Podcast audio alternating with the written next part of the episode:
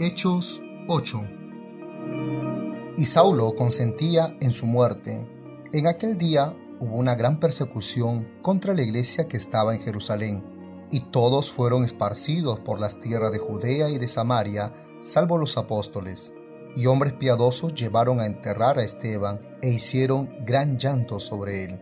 Y Saulo asolaba la iglesia, y entrando casa por casa arrastraba a hombres y a mujeres y los entregaba en la cárcel.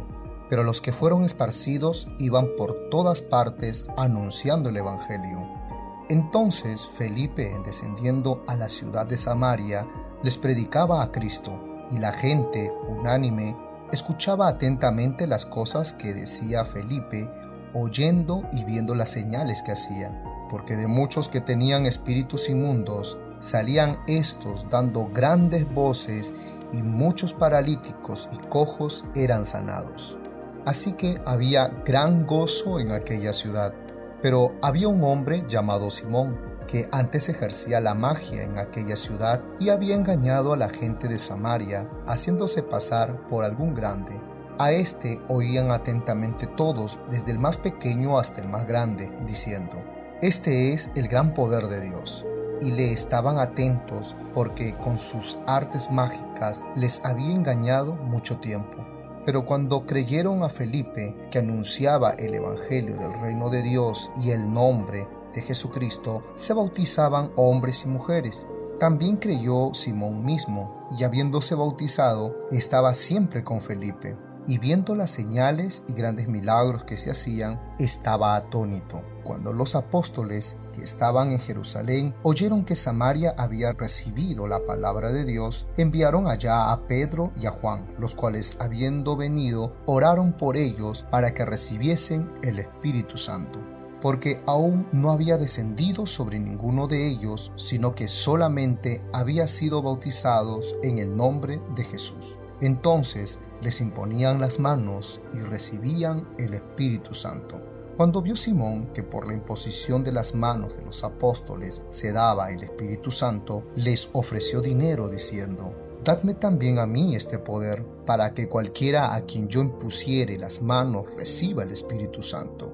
Entonces Pedro le dijo, Tu dinero perezca contigo, porque has pensado que el don de Dios se obtiene con dinero no tienes tú parte ni suerte en este asunto, porque tu corazón no es recto delante de Dios. Arrepiéntete pues de esta tu maldad y ruega a Dios si quizás te sea perdonado el pensamiento de tu corazón, porque en hiel de amargura y en prisión de maldad veo que estás. Respondiendo entonces, Simón dijo, Rogad vosotros por mí al Señor, para que nada de esto que habéis dicho venga sobre mí. Y ellos, habiendo testificado y hablado la palabra de Dios, se volvieron a Jerusalén y en muchas poblaciones de los samaritanos anunciaron el Evangelio. Un ángel del Señor habló a Felipe diciendo, Levántate y ve hacia el sur, por el camino que desciende de Jerusalén a Gaza, el cual es desierto. Entonces él se levantó y fue.